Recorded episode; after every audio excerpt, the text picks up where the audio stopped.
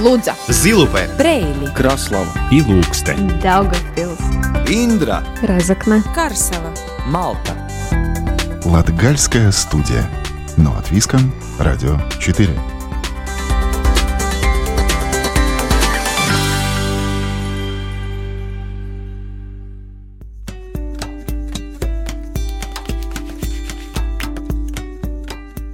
Здравствуйте! В эфире Латвийского радио 4 передача «Латгальская студия» и с вами ее ведущая Наталья Терескина.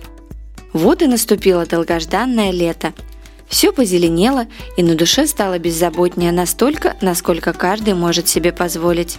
Герои сегодняшнего эфира мало знают о беззаботности, но очень много о сострадании. Геннадий Шадров неравнодушен к братьям нашим меньшим – вот уже 35 лет Геннадий заботится о бездомных кошках и котах и вкладывает в это дело не только деньги, но и всю свою душу. А гость программы Андрей Покуль сам побывал в сложных жизненных обстоятельствах, но не отчаялся и решил помогать другим. Его благотворительный фонд помогает малоимущим и временно попавшим в сложное положение людям.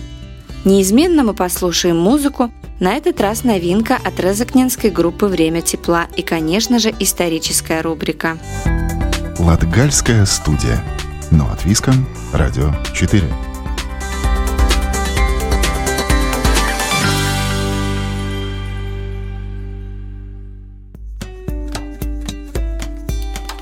Долгопилчанин Геннадий Шадров в одном из интервью пошутил, что на деньги, потраченные для содержания своих питомцев, он мог бы купить шикарный автомобиль.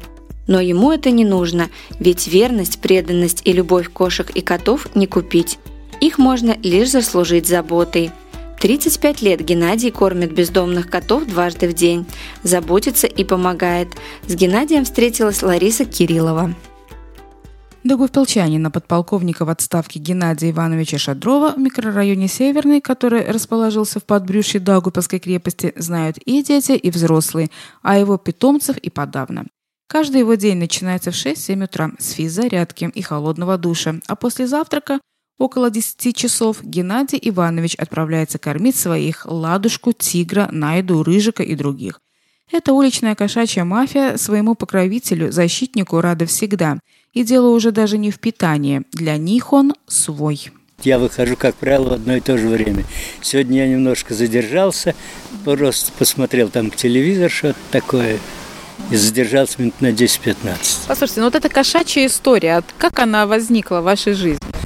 В моей жизни она возникла в деревне, я родился в избе в русской.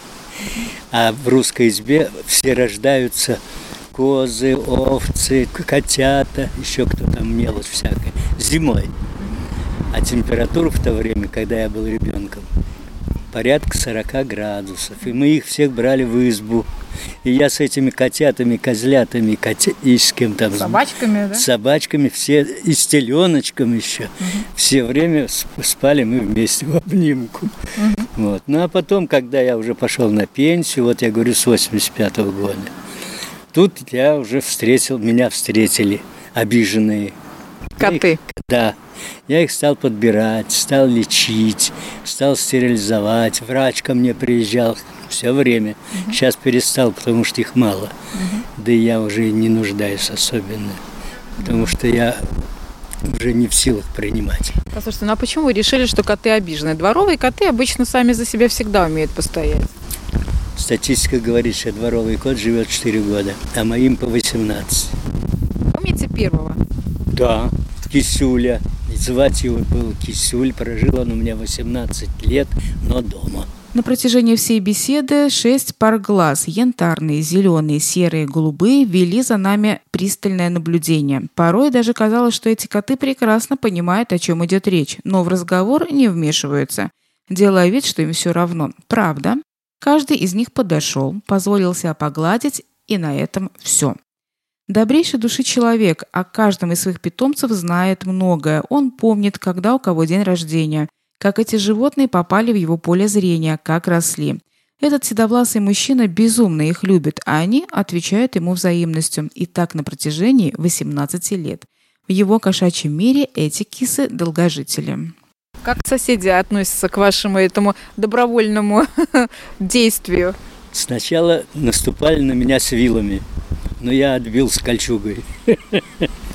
В общем, очень плохо относились, но теперь народ подобрел. Ну, во-первых, я уже им надоел, как противник, я перестал им быть противником. Ну что с меня взять, если я не, не реагирую на, на то, что они... Я говорю, что же вы на меня-то? Кто, кто выбрасывает, тех и ругайте. А я делаю Богу угодное дело. А вы считаете, что они все домашние были? Как? Они, это все выброшенные из дома, все, все, все, все до единого. Я их подбирал маленьких, я все помню. Мне кто-нибудь скажет, вот там вот котенок пищит, я пойду, найду его, принесу. У меня есть квартира, которая называется колясочная. Это вот, которую мы сейчас видим, да? Или она внутри подъезда? Вот она, вот. Да, да. Вот, вот дверь прямо и налево. И я в колясочной могу малышей, мог раньше, оставить, ухаживать за ними, пока они подрастут. Вот. Ну, а сейчас у меня малышей уже нет. Я смотрю, вы все равно тут сделали для котов такую террасу летнюю, да? Да, это соседи мне подарки приносят. Кто-то медведя принес, кто-то стул поставил, кто-то еще. И у меня получился гарем. Между прочим, вчерашние противники создания этого кошачьего королевства для некоторых котов и кошек стали приемной семьей. Слушайте, как вас на районе называют? Вы же человек тут известный. Местный сумасшедший, кошатник. Как, как вас называют? А вот, вот честно вам скажу, не знаю. Наверное, кошатник. Не слышал. С другой стороны, все любят, большинство любят котов. И... Э, все, да большинство любят. Даже вот... еду приносят многие. Да. Все-таки вы хребет сломали, жители. Сломал. Я победил. Мы, мы. Одно дело кот скажем так, домашний, да, он холеный, он знает, что он там герой и любимец. А вот чему вас дворовые коты все-таки научили? Тут же они, у них свои правила, свои законы. Чему он меня научил? Доброте, наверное. И состраданию. Ну как же, я же переживу за них. Вот кот не пришел, вот на днях у меня утром не пришел кот. Я пришел кормить, а моего любимого кота ему 4 года. Нет. Я уже переживаю до вечера. Прихожу вечером, а он есть. Ой, как я обрадуюсь, что вы. Нет, они делают человека добрым, хорошим и другим. Мы в ответе за тех, кого приручили. Эту фразу мы слышим очень часто, но если для многих это просто красивые слова, то для Геннадия Ивановича это одно из главных в жизни правил. Так и живет по сей день. А доброта сегодня это дефицит? Ой, большой особенно в, молод, у молодых людей. Они стали невнимательнее. Они не то, что плохие или хорошие, они другие. Они невнимательнее, потому что сейчас электроника.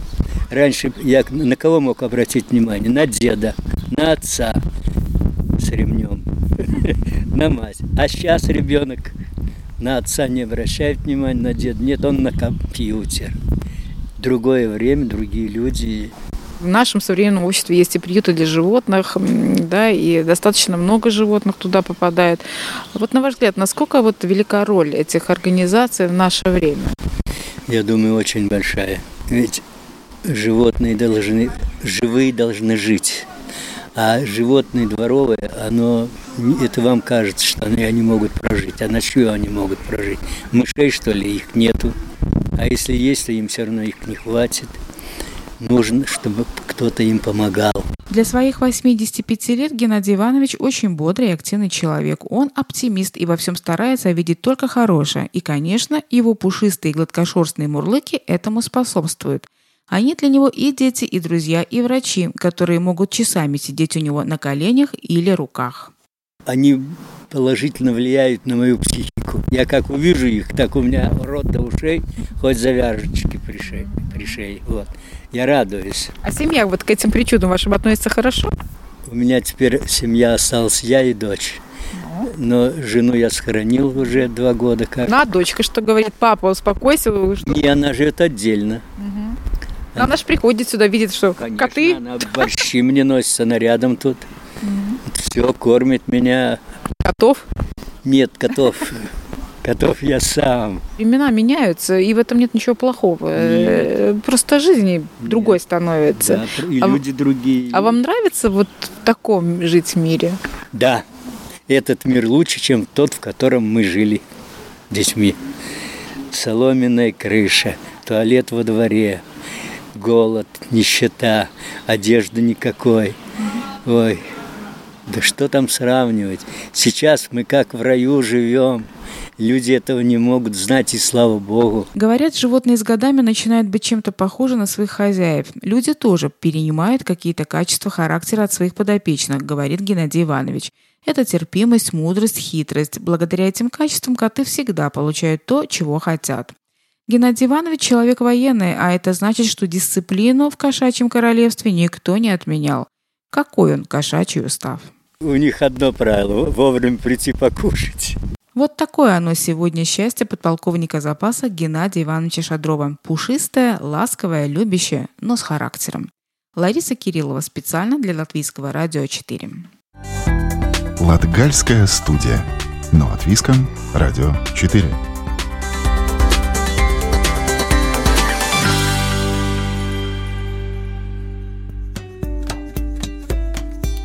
Следующий гость нашей программы – резокненец Андрей Покуль. Сам побывал в сложной жизненной ситуации. Будучи без копейки в кармане, Андрей пообещал себе, что встанет на ноги и начнет помогать другим. Андрей вместе с женой создали благотворительный фонд «Созидание». В прошлом году фонд открыл первый и пока единственный в Резекне благотворительный магазин. Во время чрезвычайного положения, по словам Андрея, поменялось немного – за помощью приходят те же люди, кто и до этого.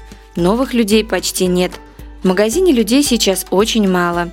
Поговорили о фонде, магазине и помощи близким. Здравствуйте. Здравствуйте. Как создавался ваш благотворительный фонд и чем он занимается?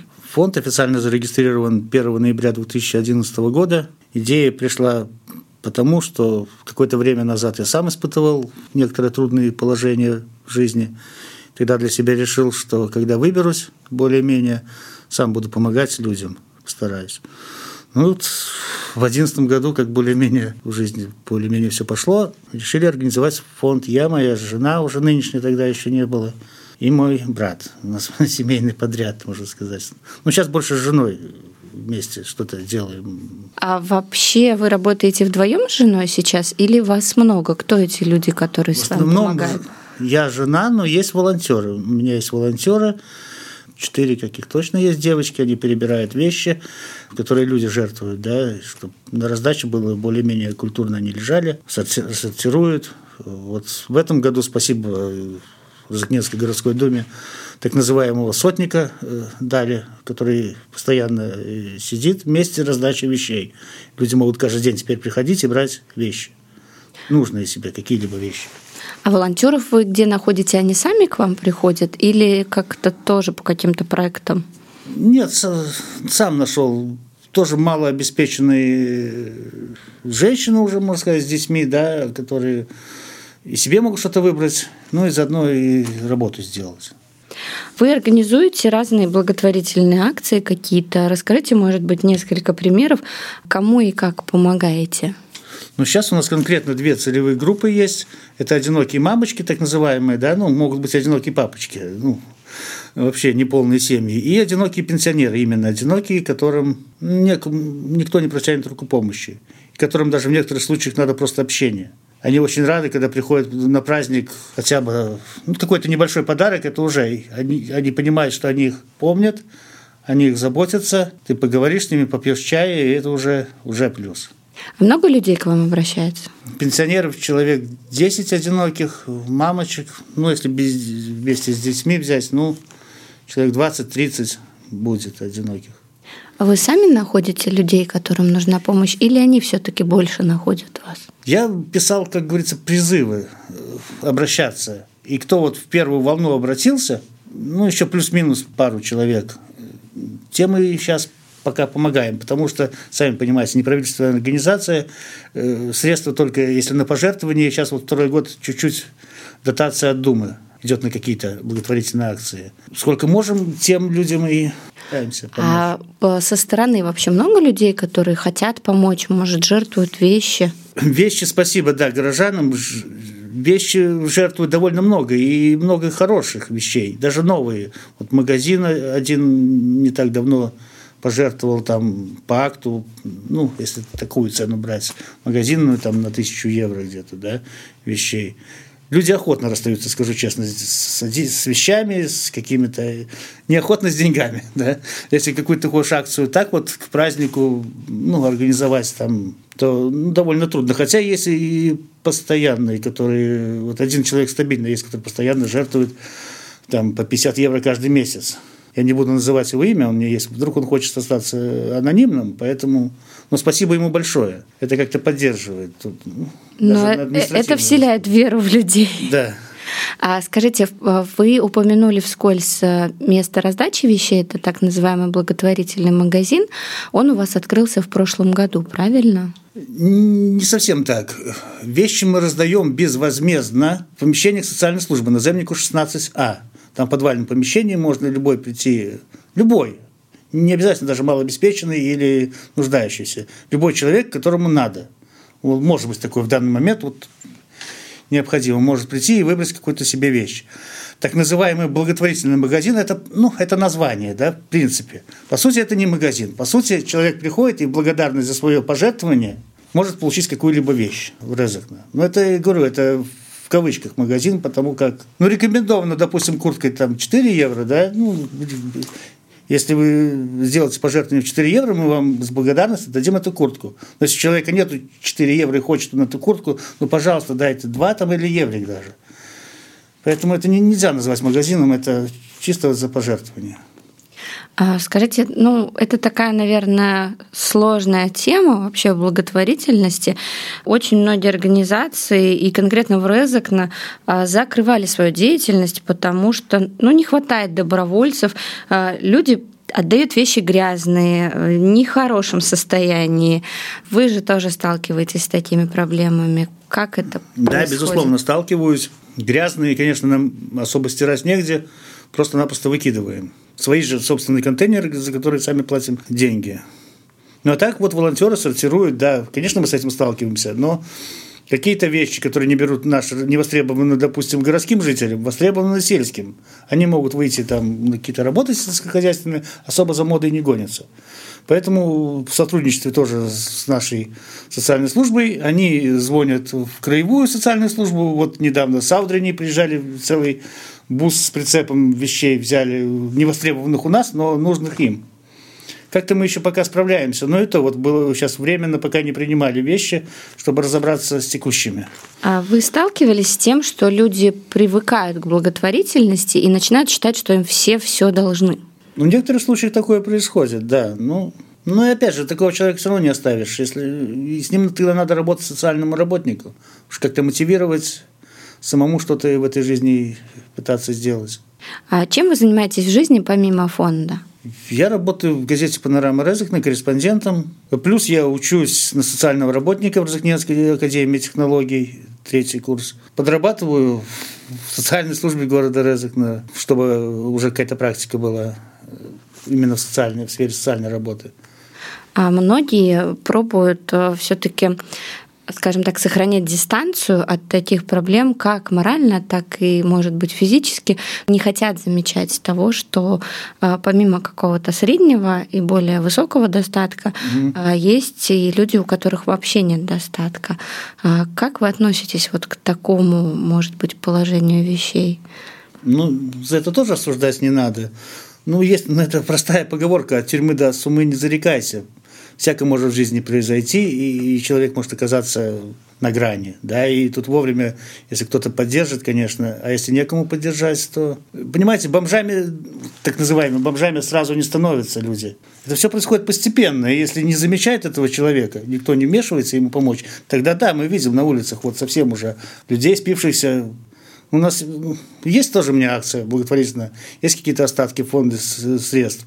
Вот стоят возле магазина, просят, да, ну вот покупаем продукты, там пакет какой с продуктами необходимыми. Деньги, конечно, нет, ну там мало ли на алкоголь тратят, но продукты периодически ну, таким людям покупаем тоже. Вы Планируете какую-то, может быть, развитие своего фонда, какие-то другие проекты? Да, естественно, развитие надо, но Ой, вот бывает, придет идея, да, какая-то, много идей, вообще идей много приходит. То, то, то сделать. Ты горишь этим. Потом, когда ты натыкаешься на стену там, там, там, у тебя желание пропадает на какое-то время. Потом опять ты чем-то загораешься. Ну, вот, вот это вот, когда упираешься в какую-то стену, там, не то, что непонимание, а, ну, пишешь проект, писали, да, вот сейчас был, было объявлено Латвэнерго, да, там они выделяют некоторые средства. В Латвии с Валсмэжи тоже есть проекты. И вот из раза в раз им пишешь, они раз в полгода ну, один, и раз полгода другой. Из, из года в год пишешь вот эти проекты, э, и когда не подтверждают, ну, как бы Конечно, развиваться хотелось бы. Но вы ведь не останавливаетесь, Нет. вы пишете все равно эти да, проекты. Да. Сейчас вот писал э, массажные кресла, например. Та, та, та же вот домохозяйка, мамочка, это одинокая, она после там, с детьми детей в садик, в школу отправила, она уставшая там перед тем, как их забрать, выбрать садик, зашла бы там на полчаса в это массажное кресло, да, расслабилась, какой-то релакс. Да, не у всех ведь есть деньги сходить да, к массажисту. Да, к массажисту сходить или тоже кресло, оно стоит там две с чем-то тысячи, ну, более-менее нормальное. Mm. Так пришли, получили свою, там, хотя бы раза три в неделю зайти и, уже хорошо. Ну, ну, не подтвердили в этот раз, может, в другой раз подтвердят. На самом деле, это дело, оно такое очень достойное, мне кажется. И я желаю вам удачи. Спасибо, что пришли к нам. Спасибо, что пригласили. Да, всего До доброго. Свидания. До свидания. Латгальская студия. Но от Виском. Радио 4.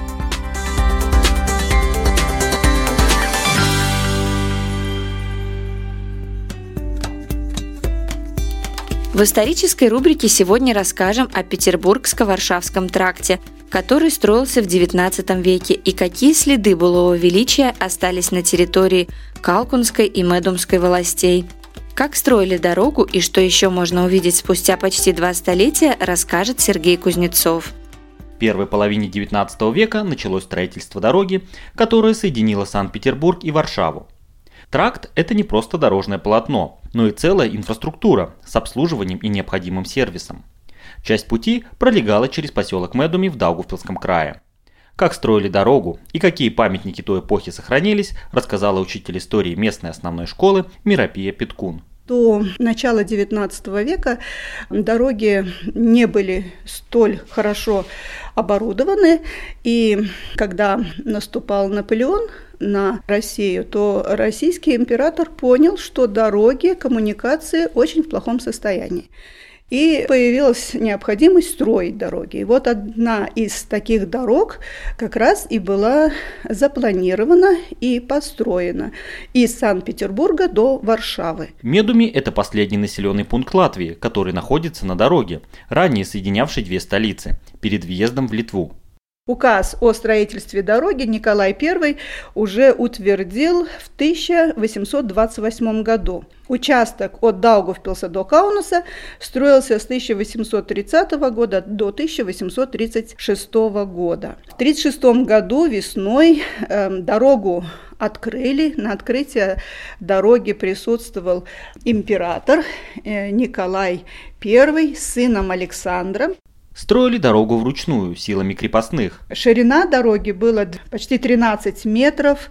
Вдоль дороги шли глубокие канавы, дорогу э, строили специально так, чтобы она была максимально ровной, а, покрывали ее грантом, эту дорогу, и сажали вдоль дороги березки. Если встречались какие-то речки, то э, укладывали э, деревянные мосты. Вот когда ремонтировали, реконструировали дорогу, вскрыли покрытие, эти мосты деревянные обнаружились, и надо отдать должное, что они были в хорошем состоянии. Сегодня о прошлом тракта напоминают старые здания, которые были частью инфраструктуры. Это специальные строения. Одно из них можно увидеть в Калкунской волости, и называлось оно Кошарка было предусмотрено для обходчиков дороги. Во дворе э, этого дома стоял сарай, там, где можно было отремонтировать повозку, э, покормить лошадь и переночевать э, солдатам. Для более высоких чинов были построены э, примерно через 20 верст друг от друга почтовая станция. Всего насчитывалось 12 почтовых станций. Миропея Питкун отмечает, что рядом с Медуми в местечке Египет это на самой границе с Литвой, стояла почтовая станция первого класса, на которой содержалось около 40 лошадей. Здание, которое больше напоминало на дом богатого человека, это был целый ансамбль. С двух сторон стояли из красного кирпича хозяйственные постройки, а в центре стояло двухэтажное здание, тоже из красного кирпича. Здание почти полностью уничтожили в Первую мировую войну так как по этой территории проходила линия фронта. Осталось только западное крыло, там, где были сараи для лошадей, напоминает нам о том былом времени, когда действительно это было красивое э, здание, э, в котором ночевали, отдыхали, меняли своих лошадей э, знатные чины европейского значения, Сегодня историческое строение используется как частный жилой дом. На этом команда Латгальской студии прощается с вами. Сегодня для вас работали журналисты Сергей Кузнецов, Лариса Кириллова, продюсер Карина Важная и я, ведущая программы Наталья Терескина. Слушайте нас каждую субботу после 11 часовых новостей. Повтор можно услышать в четверг в 20.10, а также на сайте Латвийского радио 4 доступен архив всех выпусков. С любовью из сердца Латгалии.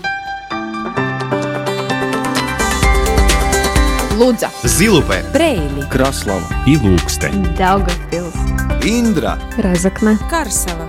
Малта. Латгальская студия. Но от Виском, Радио 4.